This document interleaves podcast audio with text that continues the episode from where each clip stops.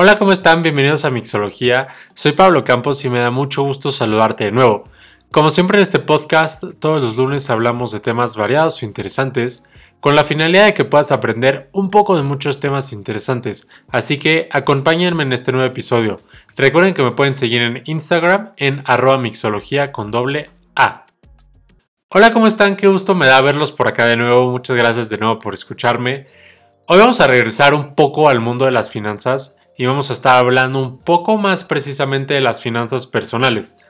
Y para eso hoy les quiero compartir las enseñanzas de un libro que la verdad es que me gustó muchísimo, se ha vuelto uno de mis libros favoritos y desde la primera vez que lo leí me cambió por completo el panorama. Entonces, yo actualmente pienso que sigue siendo uno de los mejores libros que tocan este tema de las finanzas personales y por eso se los quiero compartir porque creo que si a mí me cambió la perspectiva y me ayudó demasiado, creo que a ustedes también les puede servir de, igual manera. Tal vez algunos de ustedes ya leyeron el libro, tal vez no, pero valdría la pena que, que tomaran esas consideraciones para mejorar un poco sus finanzas personales. Y para esto, más que darles un resumen del libro, me quiero enfocar en siete puntos que toca y que creo que es lo más importante del hombre más rico de Babilonia, vamos a hablar de los 7 puntos para conseguir riqueza. Ahorita les voy a explicar más o menos cada uno de los 7 puntos para que puedan comprenderlos un poco mejor y que así los puedan utilizar. Ok, vamos a pasar entonces al primer punto. Y en el primer punto tenemos empieza a llenar tu bolsa. Y para poder explicar este punto de una mejor manera, es necesario que aprendamos la regla de oro que es de cada 10 monedas que ganes, gasta solo 9. ¿A qué se refiere? Ok, muy sencillo. A todos los ingresos que tengas, siempre guarda como un mínimo un 10%. Después en otro punto de, lo, de los 7, vamos a ver que guardar el dinero ya no es suficiente, pero por ahora nos quedaremos solamente con guardar el 10% de todos los ingresos que obtengamos. Y esto en la actualidad se ha vuelto sumamente complicado por, todas las tentaciones de las que vivimos rodeados. El mundo está hecho para que caigamos en la trampa de gastar nuestro dinero. Y aquí les quiero hacer una, una pregunta. ¿Qué desean ustedes más? Eh, ¿Joyas, coches, muebles, ropa de marca incluso? ¿O terrenos, propiedades, incluso empresas? Y, y lo bonito de esta pregunta y de la respuesta, piénsenlo un poco, es que todo lo podemos obtener, siempre y cuando las primeras nueve monedas o el primer 90% de los ingresos son para lo primero y sean destinados para esto primero que les comentaba de las joyas, los coches, los muebles, etc. Y la moneda restante o el 10% restante nos va a servir para lo segundo que queremos, que serían las casas, los terrenos, las propiedades e incluso las empresas como bien les decía. Pero si gastamos sin control en lo primero, jamás habrá un espacio para que podamos obtener lo segundo. Ahora vamos a pasar al segundo punto. El segundo punto es controla tus gastos. ¿Cuántas, ¿Cuántas veces no hemos justificado un gasto porque nos hacemos creer que esto es necesario? Seguramente muchas veces nos ha pasado pero si sigue siendo esto, jamás podremos llenar nuestras bolsas si gastamos en cosas que realmente no necesitamos. No debemos de confundir un gasto con un deseo. Los deseos no son estrictamente necesarios y los gastos en su mayoría sí lo son. Para que quede un poco más claro, es, eh, los deseos son los, los famosos, como todo el mundo los conoce, los gustitos que nos damos de vez en cuando. Pero también aquí entra otra premisa que mucha gente considera que es que dice que si ganara más dinero, entonces ahora sí podría ahorrar. Pero eso es una mentira porque en la mayoría de los casos los gastos crecen conforme los ingresos crecen. Pero yo pienso que no necesariamente debe de ser así. Les quiero hacer otra pregunta allí. ¿Quién es más rico? ¿Quiénes piensan ustedes que es más rico? ¿La persona que gana 100 mil pesos y gasta 95 mil pesos? ¿O el que gana 20 mil pesos y solamente gasta 5 mil pesos. Entonces aquí este es un claro ejemplo para ilustrar que los ingresos no significan riqueza si no sabes cómo administrar esa riqueza. Por lo mismo les quiero recomendar que realmente valoren cada peso que ganen. Valoren el esfuerzo que les costó conseguir ese dinero y así sabrán si la siguiente vez que vean algo que no necesitan vale un mes o el tiempo que sea de sus ingresos.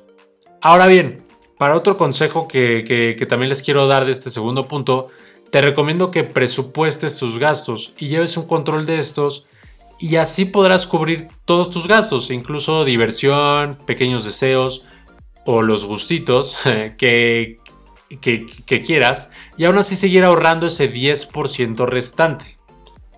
Pasando al tercer punto, haz que el oro fructifique.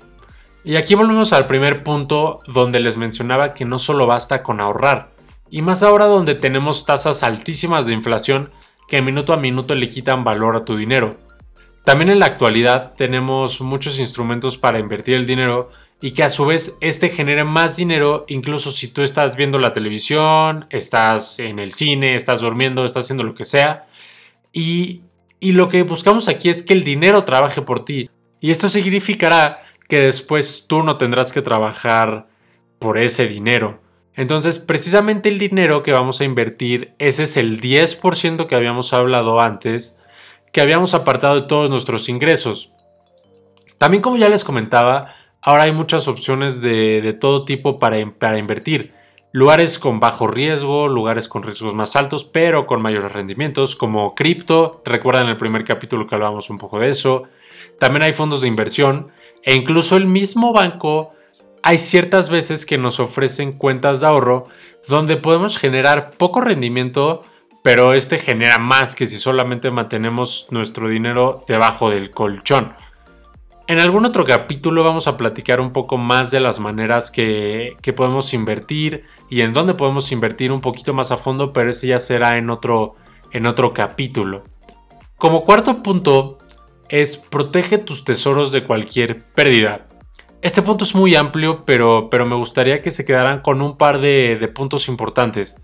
El primero sería no se dejen seducir por los encantos de hacer dinero rápido. Yo sé que es muy tentador el hacerte rico de la noche a la mañana, pero este es un poco difícil y generalmente son estafas. En el 99% de los casos es una estafa y seguramente van a perder el dinero que tanto trabajo les ha costado conseguir. Lo que realmente genera dinero les va a tardar tiempo en rendir frutos. Poniéndolo así como un ejemplo, es el dinero es como un árbol. Al principio solo es una semilla, pero conforme va pasando el tiempo, el, árbol va creciendo y creciendo y creciendo hasta que se vuelve un árbol enorme. Y entonces ahora sí podremos cosechar los frutos del árbol, pero no antes. Y también, también es importante aquí recalcar que en el mundo hay muchas personas que piden dinero prestado. Y si no les ha tocado, les va a tocar en algún momento de la vida. Pero antes de prestar su dinero, yo les recomendaría que se aseguren que el deudor les va a poder devolver ese dinero y que él mismo tiene una, una buena reputación de que sí regresa el dinero que pide prestado. Recuerden que ese dinero de verdad les costó mucho trabajo conseguirlo. No lo dejen ir tan fácil. Ok, ahora como quinto punto es haz que tu propiedad sea una inversión rentable. En este punto eh, se menciona que siempre es mejor tener una casa propia que rentada y que el tener una casa propia te va a permitir reducir gastos y así poder satisfacer otros gastos o deseos. Este quinto punto es un poco, un poco pequeño, entonces vamos a pasar al sexto punto que nos dice asegura ingresos para el futuro, que es, pongan ustedes, cuando, cuando uno es joven y bello, uno tiene la oportunidad de trabajar y de generar ingresos. Y conforme vamos envejeciendo, pues esa capacidad que teníamos a los 20, pues ya no es la misma que vamos a tener a los, a los 60. Por eso es importante comenzar a invertir desde ahora y planear el retiro por muy lejano que parezca. Pero, pero ciertamente yo creo que debemos hacerlo desde ya, porque es un tiempo al que inevitablemente vamos a llegar. Entonces no pierdan la oportunidad de invertir en el ahora para, para poder lograr acumular riqueza para esa edad que llegue del retiro. Y bueno, el dato curioso de este, de este capítulo es que, pongan ustedes, que si hubieran invertido en un par de acciones de Tesla por, por 5 dólares cada una en 2010, actualmente tendrían rendimientos de más o menos por ahí del 8510%. Ahora imagínense, por eso les digo que no pierdan la oportunidad de invertir ahora para tener riqueza después. Les aseguro que en 40 años habrán acumulado bastante, bastante, bastante dinero. Pero bueno, regresando a la sexta regla. La, la, planificación, como ya lo comentábamos, la planificación del retiro, también incluye seguros.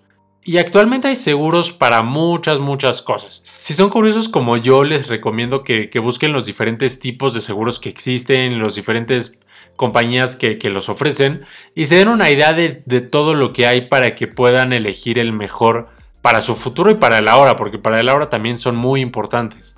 Pero bueno, ahora sí vamos a pasar al séptimo y al último punto, que es aumenta tu habilidad para adquirir bienes. A mi parecer este punto es uno de los más importantes y que lleva muchos temas implícitos para, para poder sacarle un poco de jugo. Cuando decimos bienes, yo me refiero al dinero. Entonces, el dinero llega a ti cuando tú estás preparado para recibir ese dinero. Por lo mismo, cuantos más conocimientos adquieras, más ganancias vas a obtener como resultado esos conocimientos que estás adquiriendo te van a dar la destreza para buscar nuevas maneras de conseguir diferentes ingresos. Entonces, siempre es importante buscar cultivar el intelecto. No dejen de aprender cosas nuevas, no dejen de instruirse, no dejen de prepararse, porque esos conocimientos los van a poner en un lugar por encima del resto de las personas. También hay un punto donde ciertas personas piensan que el dinero llega por suerte y probablemente sí, pero les voy a explicar por qué. Eh, la suerte, si lo podemos llamar así, entre comillas suerte, siempre se va a presentar en una forma de oportunidad. Y esas oportunidades, como lo dice el libro tal cual, es que no esperan a la gente lenta. Las oportunidades están creadas para que se tomen en el momento indicado. Por eso mismo les recomiendo jamás desaprovechen una oportunidad, no sean indecisos, no sean miedosos, porque las oportunidades no vuelven, eso es cierto. Pero siempre hay que recordar que, el dinero huye de la avaricia. La avaricia solamente va a destruir la riqueza, así que hay que tener mucho cuidado con este punto. Entonces, la suerte siempre va a estar de tu lado si tomas las oportunidades que se te presentan en el momento indicado. Y bien dice el libro, el oro está reservado para aquellas personas que conocen sus leyes y hablan el idioma del oro. Y bueno, para terminar el episodio, les quiero compartir los últimos 5 consejos de hoy, que es, el primero sería, siempre guarden mínimo el 10% de lo que ganen para poderlo invertir y así generar riqueza en el futuro. Es después, como número 2, tenemos el dinero trabaja ardua y rentablemente para los sabios y este se multiplica por muchas y muchas, muchas veces. En tercero, sería siempre pidan consejo a personas sabias e inteligentes. Cuarto, no inviertan en cosas que no conocen o que la gente que conocen no haya probado. Y quinto, el dinero huye de ganancias imposibles y de aquellos que siguen el consejo de defraudadores. Y con esto llegamos al final del programa. Espero que este capítulo les sirva mucho. Soy Pablo Campos, les mando un fuerte abrazo. Muchas gracias por escucharme. Cuídense mucho y nos vemos en el siguiente capítulo.